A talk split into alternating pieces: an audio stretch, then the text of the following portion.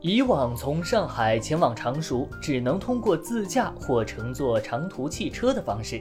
交通的不便或多或少阻碍了出游的脚步。而随着七月一号，一条连通苏南苏北与上海的沪苏通铁路正式通车，常熟与上海的距离将缩短为四十分钟，差不多就是叫个外卖的时间，极大拉近了两座城市之间的距离。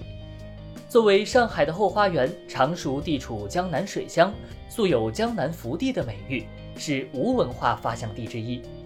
天气晴好的季节，可以去爬鱼山，登高望远。每年四五月会有上湖牡丹花卉，花开时节动京城啊。兴福寺曲径通幽处，禅房花木深，大部分本地人会选择节假日去那里喝茶游玩。还有拥有大片芦苇荡的沙家浜红色教育基地，运气好的话还能赶上阿庆嫂和游击队的情景剧演出。从上海虹桥火车站出发，一小时即可抵达常熟，大大缩短了出行时间。乘高铁游常熟将成为上海市民全新的出游方式。在状元故里夏延常熟夏季文化旅游推介会上，常熟推出四条高铁游推荐线路，还有大力度的优惠活动。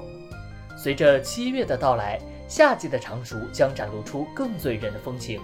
你不仅可以在荷香四溢的古典园林品茗，在虞山吃碗当地人引以为傲的熏油面，在上湖乘船探幽神秘的百鸟王国。想在青山碧水间度过一个修身养性的夏天，选常熟绝对没错。